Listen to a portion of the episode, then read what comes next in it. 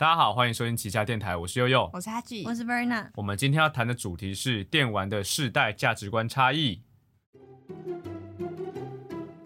现在时间下午三点整，您现在收听的是旗下电台。好，那为什么我们今天要讲这个事件呢？就是在这部 p o c k e t 上的时候，可能也过了一段阵子。就是呃，前阵子在我们这个节目发生的前阵子的时候，有那个教育部捅了一个大篓子，就是他们拍了一个广告。那个广告内容呢，简单来说就是呃，一个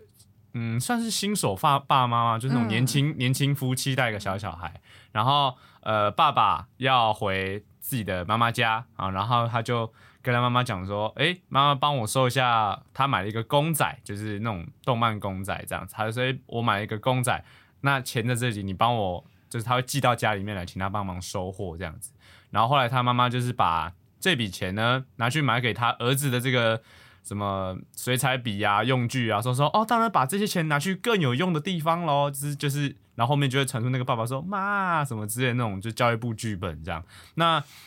简单来说，这个影片它其实呈现的就是他们认为所谓的这个个人收藏物品是一个不重要的东西。作为父母，他要慢慢的把这样的一个东西转换成更有用的东西，就是小朋友的水彩笔呀、什么蜡笔这些的。那这部片的最核心目的是在于要提高生育率哦，它算是有点说就是要。跟民众推广这个政府的一些可能养儿津贴啊，或是一些福利，就是它的目的在于促进大家生小孩这件事。但其实很多人，你听完这主题就会发现，说它其实完全就是一个反鼓励你生小孩的一个超恐生，它就是促促进少子化的一个广告，就是等等于说你是在告诉这些即将要成为爸妈这些二三十岁的人讲说，哎，你要当父母就要牺牲掉你的。嗜好，你就要把这些嗜好转换成给小孩的东西哦。然后你现在喜欢这些嗜好，都是所谓的不重要的事，这样的一个价值观。那当然，这部影片一放出来之后，因为它有三部曲，这是其中一部了。那当然就是教育部忙就撤掉这个影片，然后一直拖到很后面，然后才逼小编出来。就是小编还说我是社群小编叉叉叉，我为教育部道歉。就是一个，反正这一整套大家有兴趣可以了解一下，就是教育部的。这个诡异的诡异的对 S O S O P 跟行销，对，就是这个影片其实带出的，就是有点像是在上一个世代的人怎么看待，不管是呃二次元还是是类似说的，我们所谓年轻人这一代比较常会出现所谓嗜好这件事情。那对，然后再讲回到电玩这件事，就是我借由这个事件作为引子。就是要带到下一个，就是在我们录音的这个时候，也是亚运刚闭幕不久，应该算不久吧，一两礼拜左右。亚运呢，这次亚运有一个很特别，就是它有所谓的智力智力项目，就是有象棋跟电竞。也就是说，电竞它其实算是在这一次才真正的在运动赛事的身份进入到大众视野，因为其实早在呃。之前其实就有陆续有风声是在讲说，电竞可能会纳入运动项目，那这是我们后面会讨论的部分。所以其实经过这这一次的亚运，其实也蛮多的，可能老一辈，可能四十岁、五十岁以上人会讲说，哎，这个不就打打电动而已，有什么好比的？或者是会对于电玩这一类型的东西有一种世代上的误解，就是跟我们这辈人的他的理解差蛮大的。所以借由这个教育部的这个事件，跟这个亚运这次的电竞。这两件事情其实慢慢的唤起了社会大众不同世代对于电玩这类型的所谓次文化的这个价值观的差异，所以今天我们比较注重在电玩这个部分，因此我们就马上进入我们的第一单元五 G 宽带机。啊，五 G 宽带机。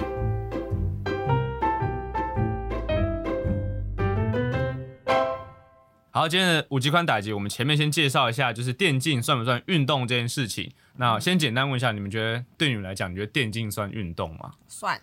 算，你觉得算？运动，脑袋的运动，脑袋的运动要这样讲的算。手也是那什么小小肌肉吗？你说你说肌腱，然后那个反应的那个小肌肉，因为真的很难呢。哦，对啊，对，要很灵活。嗯，那简单来讲，在二零一七年的时候，其实国际奥委会当时就把这个电竞项目归，就是所谓的有竞技类的，不是单机游戏，就是有竞技项目的电竞电竞呃游戏，作为视为一种运动。也就是说，这个目前全球最大的体育赛事的这个主办方，他其实有认定。就是电竞是所谓的运动项目这件事情，你是说马里奥那种不算？呃，其实都算，有竞技类的，就是马里奥赛车算，对，或是大乱斗也算。对，他简单来讲，他的理由这个可能有待查证，但就我查到的资料是，他们认为说，哎，运电竞选手在面临所谓的竞技的时候。他的心率跟他的肾上腺素飙升的状态，其实跟一般的竞竞赛选手是差不多的。再加上呃，电竞有所谓的战术理解，跟很多的不同的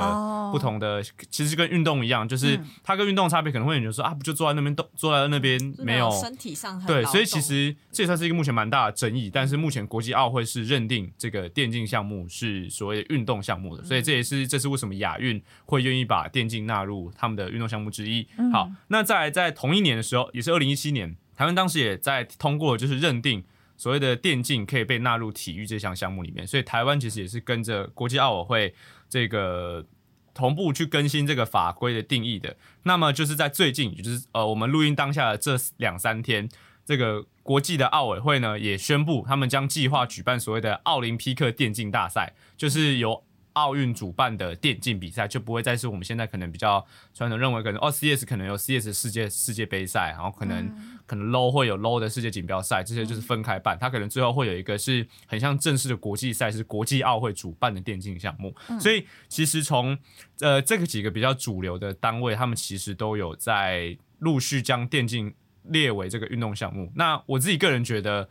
就一般的运动学界，因为其实目前两派都在争议说电竞算不算运动这件事情，就是很多一部分人会认为说，的确你讲说电竞可能会提升所谓的肾上腺素，你可能会让人紧张，心心跳加速的程度跟一般选手差不多，但是运动本身应该要算是一个身体全面性，或是一个比较，就是它应该要有所谓动的过程。如果你只是在可能操作类的话，那可能它需要重新定义，就是这部分的定义其实一直有。争议，那我自己会觉得奥奥委会是会这么快速通过，有一部分是因为这个电玩产业其实算是目前全球很值钱的一个产业，就是它是娱乐产业，因为现在全球社会大家算是逐渐富足的状态，就是电玩这件事情是慢慢走进到全球每个人的对啊的周边，买了多少游戏？真的，所以就是呃，在现在慢慢的科技越来越普及，就是大家都有能力玩电玩的时候。越来越多的赞助商户愿意投资在电玩上，那投资带来就是一个金流，所以奥委会我认为应该就是看中了这个世代这个值钱的产业，或许可以为奥运带来更多的商机跟赞助，所以他们才把电竞纳为一个新的运动项目，也有可能是这样觉得，我推测啦。那嗯，有利可图，所以呃，目前也算是国际目前蛮有争议的一个话题，就是关于电竞算不算运动这件事情。那么再来就是。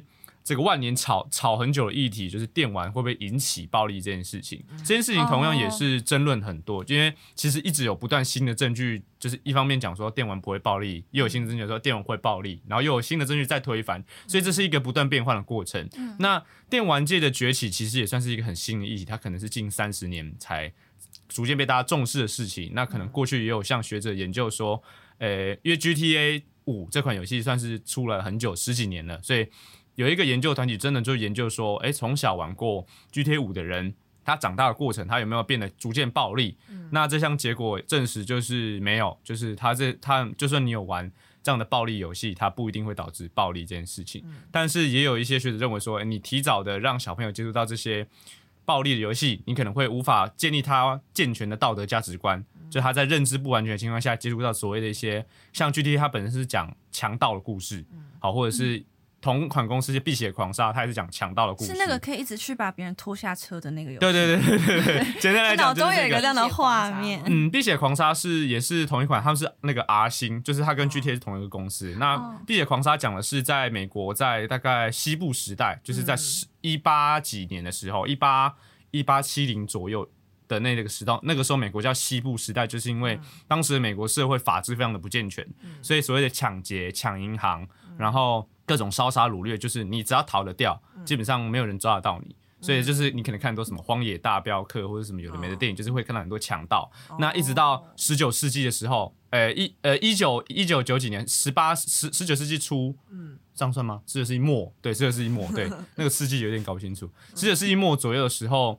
美国法治就是开始有可能各州会有，哎，你的法律跟我联合，我们来一起抓这个人。所以在各地的法律逐渐健全情况下，它就是慢慢的会。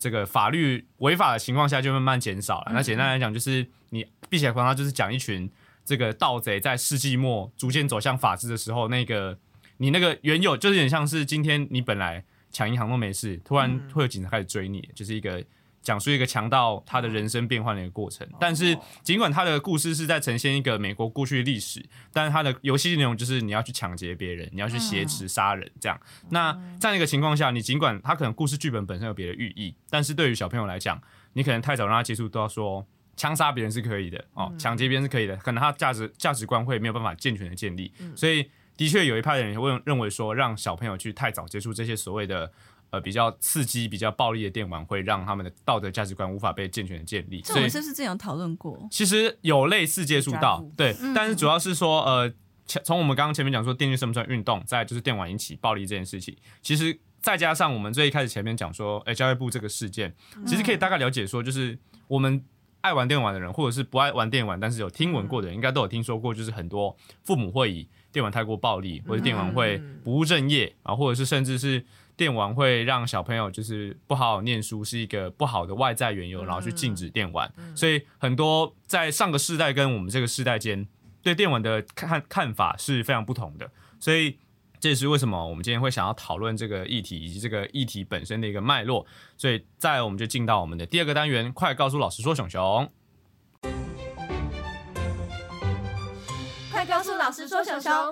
好，那首先我先讲一下我本身对于就是世代价值这件事情的看法。那就我本身的体验，就是我的父母都不是一个爱玩电玩的人，然后我爸爸他也算是对于电玩本身很没兴趣，甚至也觉得说电玩会是影响我课业的一个东西的。对，那简单来讲就是，其实我发现我的父母对于电玩本身算是很不理解的，就他们会觉得说这个有什么好玩的，或者是哦，所以就这样子哦啊，怎么打打杀杀这么暴力这样子？那对我来讲，我会觉得说，嗯，算是说他们可能或许从小没有像我现在这么幸福环境可以接触电玩，所以他们不见得了解电玩本身是什么。那我有听闻一些父母是很爱玩电玩的。可能甚至有些人是什么什么之塔的工会长之类的，就是我有听说过，就是很厉害。对，有同学爸妈可能爸爸是什么什么之塔的工会长，可以理解，因为他们喜欢玩 Candy Crush，对对对，消 除类消除类游戏，很疗愈。然后包括有有时候可能我会看到有些像那个台湾最近有一个那个长青协会吧，忘记是哪边的，类似那种长青协会，他们是带老人去练 LO，就是英雄联盟，就是很强。哎，这种是有些有些老。老老伯是真的玩的蛮强的，就是他们的那个虽然说可能反应没有年轻人那么快，但是就是在玩玩这件事情本身就是很强。所以其实我觉得有一些东西是不是说呃上一辈的人没兴趣，而是他们没有那个环境接触到。所以我可能我小时候会觉得说啊，爸爸妈妈一定是不喜欢电玩，他他们一定不懂，然后或者是甚至是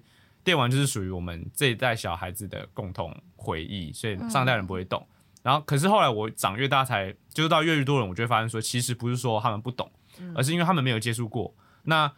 有些人是接触过之后爱上的，那有些人是像宝可梦那个时候也是，就是哦，真的，宝可梦也是突然让一些可能中老年人突然觉得电玩电玩是一件好玩的事情。为什么啊？我想认真问，为什么老人家那么喜欢玩宝可梦？我觉得就是有一种散步的感觉，应该说让你不会觉得你浪费时间在散步，因为你散步没有得到什么东西，你会觉得啊，我就走完了，没有什么得到那个实体收获的感觉。可是宝可梦就是你会。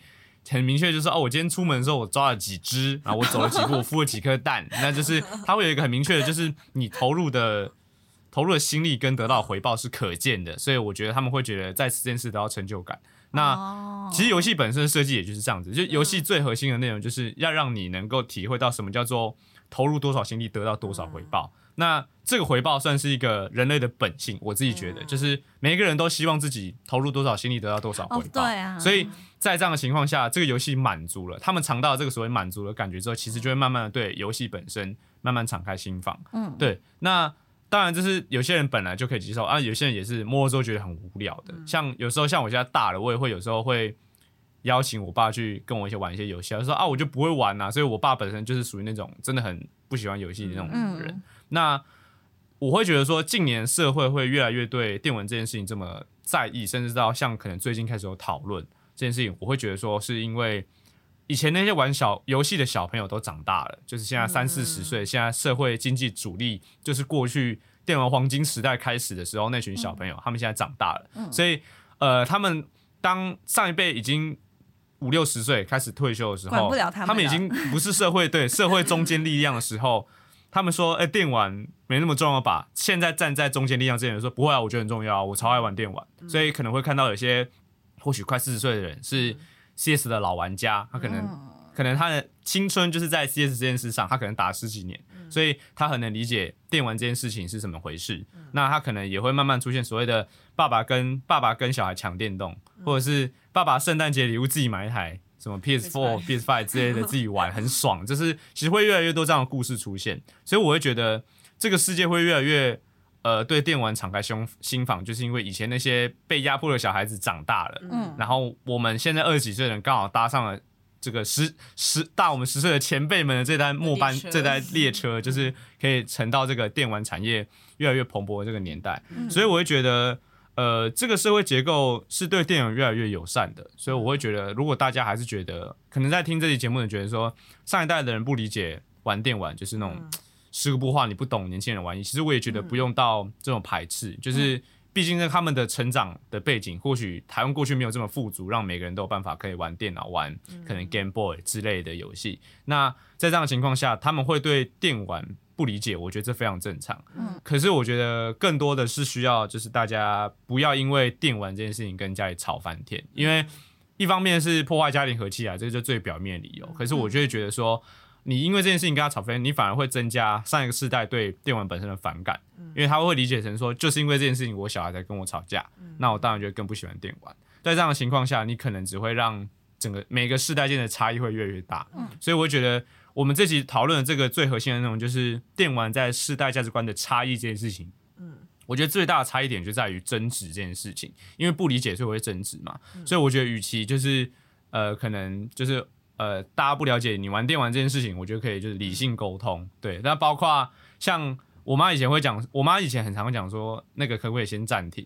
哦，我知道，我知道为什么不能暂停，根本不能暂停，为什么不能暂停？然后她现在认知到有所谓的线上，就是她是。线上没办法暂停，所以他就跟我讲说：“哎，你打完这局记得来吃饭。”对，或者还要多久？对对对，他你那局大概还要多久？就是我妈她有慢慢理解到说：“哦，原来游戏不是都是可以暂停，有些是可以可以可以这局结束的。”所以我会觉得你可能可以用这种方式跟家里面沟通，就是哎，假设你今天是在打，也许你打 low 一场可能十二十分钟、四十分钟了，现在这么久吗？单周三十，我没有我没有打 low，对，我不是打 low。好，假设就是以。呃，不管是对战，大概算半小时，你可能讲说，哎，那我这局快结束了，那可能再给我多少时间？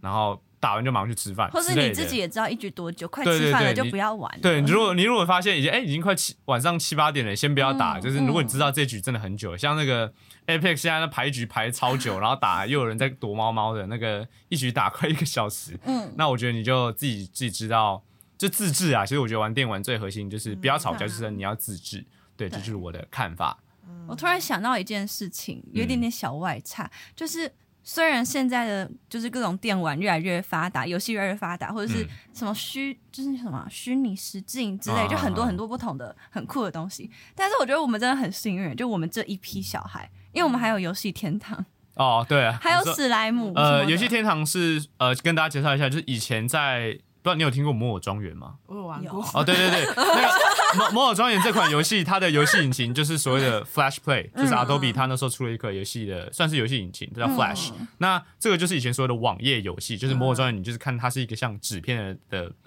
土拨鼠，然后在摩尔庄园里面移动。那简单讲，就是当时的 Flash Play，就是我们国小算是十十十几十五年，嗯，十五十六，差不多吧，差不多吧，哪有那么久？我们有哎。你姐，你扣一扣，是不是国小差不多十五年？是啊，十到十五年，十到十五年，差不多吧。到小学六年了，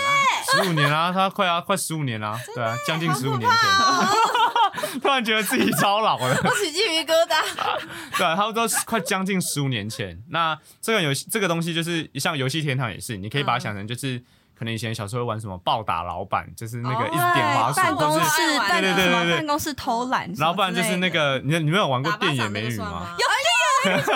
对，就是左键，然后那个 它会有一个爱心序，然后就好像玩那个打巴掌那个，对对对对对，就是以前那种网页游戏，就是游戏天堂，就是我们这个年代的人有体验到所谓大量免费游戏的这个这个时代，因为现在后来呃是因为那个时候 Google 还是谁跟 Adobe 签了约，就是 Flash Play。这个引擎现在他们约到期了，所以后来就没有再支援，就是呃，你可以在网页上继续玩这些游哦。戏，除非因为像有些人会用一些外挂把它这些以前我们的老游戏。载下来，但就没有以前那么方便。对，那现在小朋友可能会比较熟悉就是手机游戏，因为最先呃要接触到游戏最简单的就是它免费又方便下载。那现在大部分都会是以手机游戏为主，所以可能在对于现在这个十五年前的我们，就是当时在电脑课可能就是开网页游戏玩这些免费游戏。那这个年代是一个也算是一个时代的眼泪了，就是它是一个上个世代的游戏引擎，对啊、好感人哦。好感人。那你们对于这个，我们就是我们就是这个回到话题本身，就是你们觉得自己你们自己有对这件事情的看法是什么？我想，我想问你们玩游戏最主要想要得到的是什么？比如说快乐的心情之类的。哦，因为我很爱玩经营模拟模拟类游戏，嗯，就很爽。哦，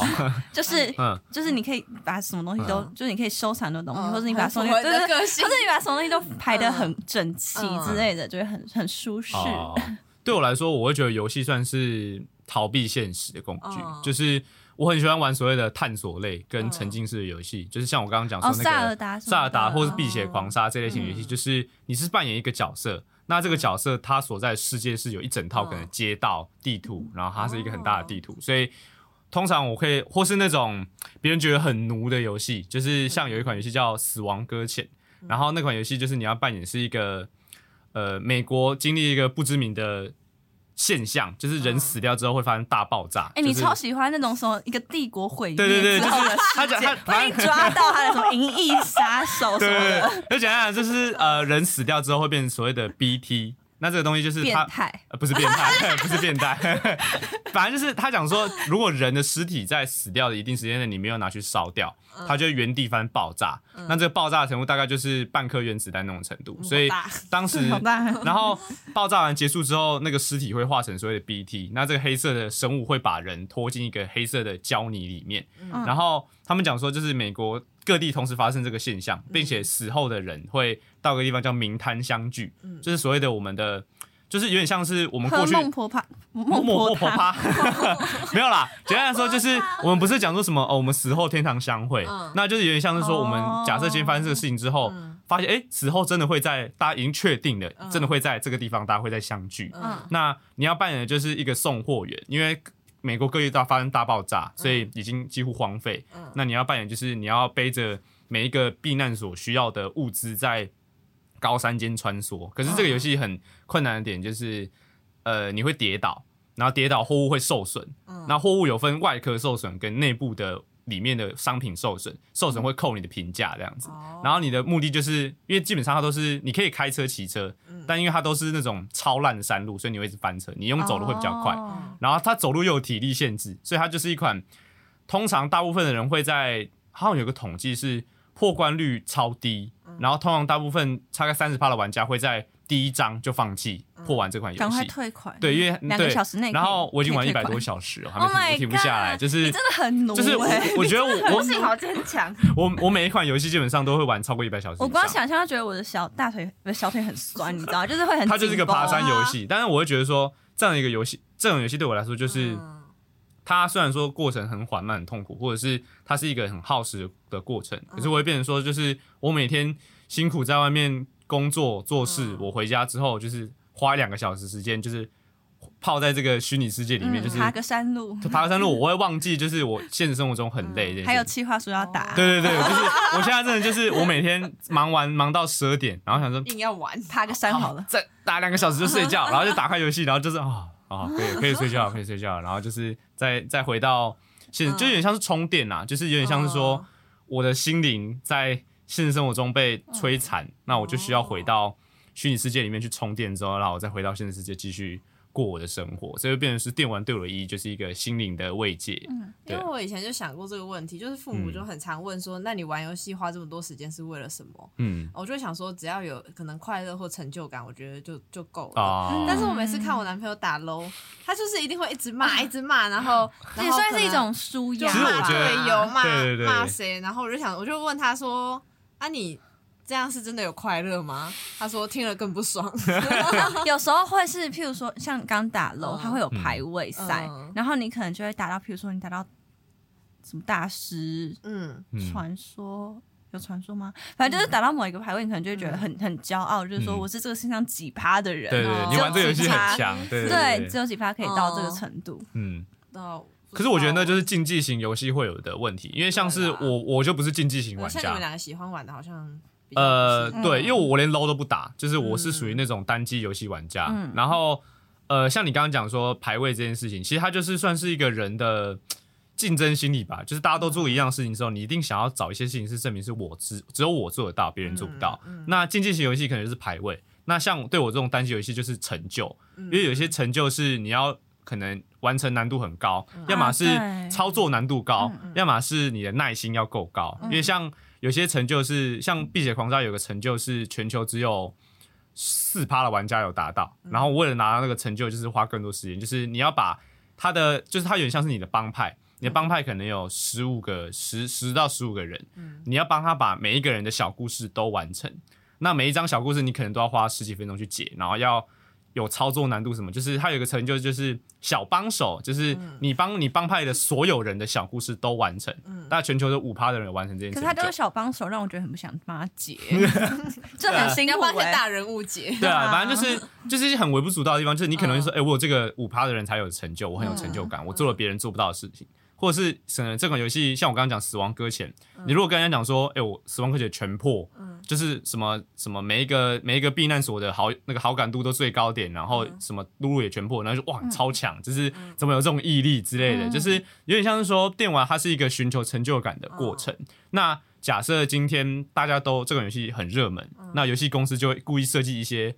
呃阶段性的成就，就可能是像排位赛，你可能你如果说你今天亮出你的排位是银牌，然后讲说、啊菜鸡啊，这个才刚打游戏没多久之类的。啊，如果你今天是可能你玩单机游戏，你可能游戏时数才五十多，就说啊没事，你还在新手教学啊，等到一百多再跟我们聊天。之类的，就是类似这种的谈话啦，就开开个玩笑，就有点像是说，哎、你打到多少趴，或者你打到哪一层阶，它会变成是一个这个游戏社群里面的一个有点接近地位的象对，征。彰显你的身份。因为像有一些像刚刚 Verna 讲，有一些经营类游戏，有一些变态会玩到快上万小时，然后还有时候你可能在不管是社群或者是游戏平台看到他亮出他的那个游戏时速，就是哇靠，怎么会有人？我跟你讲，我动身玩八真的，我动身玩八百个小对时，我玩五百多我就已800个小时对我玩五百多我已经快受不了了，然后他可以玩八百，那时，候我还截图给他看，我说厉害吧？然后就说哇靠，有人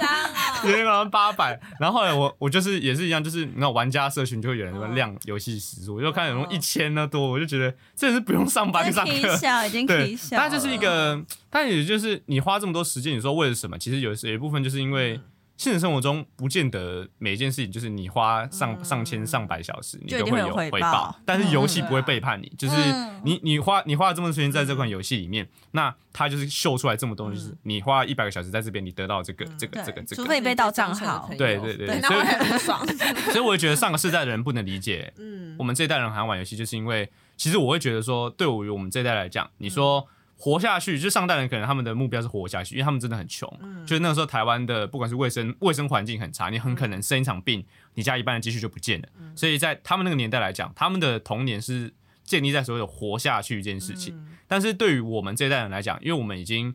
已经能满足最基本活下去这个需求了，那父母或许就会要求你说，你希望达到有所有所是成就，成就。对，所以在这个情况下，其实我们这一代的人在追求是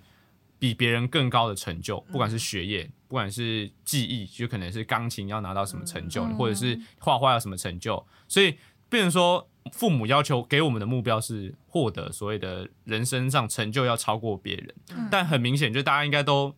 就是长了这么大，应该都知道很很多时候就是所以有所谓天才的差距，就是不管是你花再多时间，你或许你只能得到比一般人，或者你可能、诶那个人每天都在睡觉，为什么他就是考得比我高？或者是为什么我花这么多时间念书，但是我只能跟那些好像平常散散的人都拿差不多的分数？要流泪了。对，就是 你会你你会很明显体会到所谓的社会上不是说人家就讲什么要怎么收获先那么栽，可是问题是就是有时候你花了很多心力在耕耘，你不一定得到这样的成就。那在这样一个空虚感的情况下，满足我们这个时代的人需求，有些人可能是打电动，有些人可能在运动上寻求，因为运动其实也有可能也比较接近这所谓的你投入多少会得到多少、嗯而且它门槛也比较高，就是你能够进去，代表你一定有一定的资质。有点像是说电玩是保证你一定会有收获，那运动是收获的几率会更大，所以大家会慢慢把自己的心力投入在这所谓父母认为不重要的这些事情上，在这个上面寻求所谓的成就感。就可能有些人在打球上获得一点成就，他可能不太会念书，但他花很多时间在练球，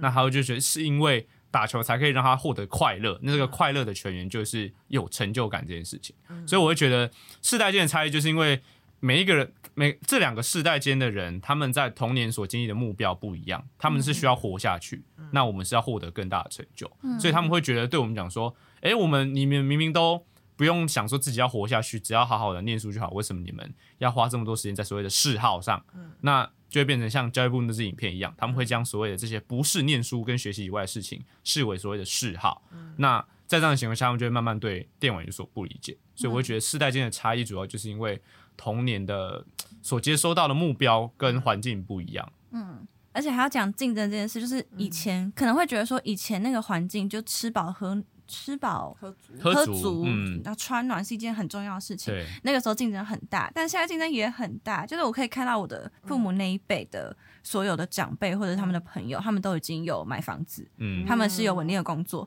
但是我看到我的前途，我买得起房子有一种很像是他们玩的段位比我们高。他们，他们我买得起房子吗？我不知道，但是我玩动身我有一个岛、哎，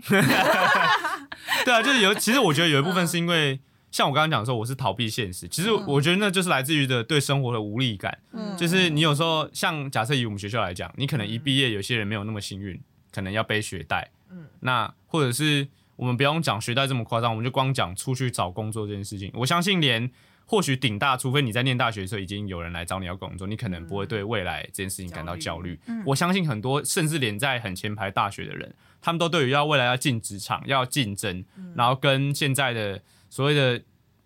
讲讲很久，就是经济不景气这件事情，就是现在大学生要出去工作，他所面临的压力跟整个社会给你的期待，包括你买不起房，你买不起车，然后或者是可能现在。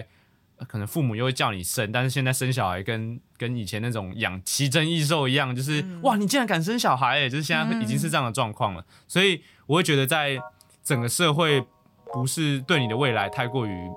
光明的情况下，大家就会想要找个地方躲起来，就是有点像是麻痹自己，就是先暂时不用去想这件事情，或是在这个地方让你的心灵能够重新充电再出发。所以我会觉得，这就是每一个世代面临的问题都不一样。嗯，好，那我们今天就节目到这边差不多结束喽，那也欢迎私讯我们的 IG 说说你的想法哦。那我们下周二见，拜拜，拜拜。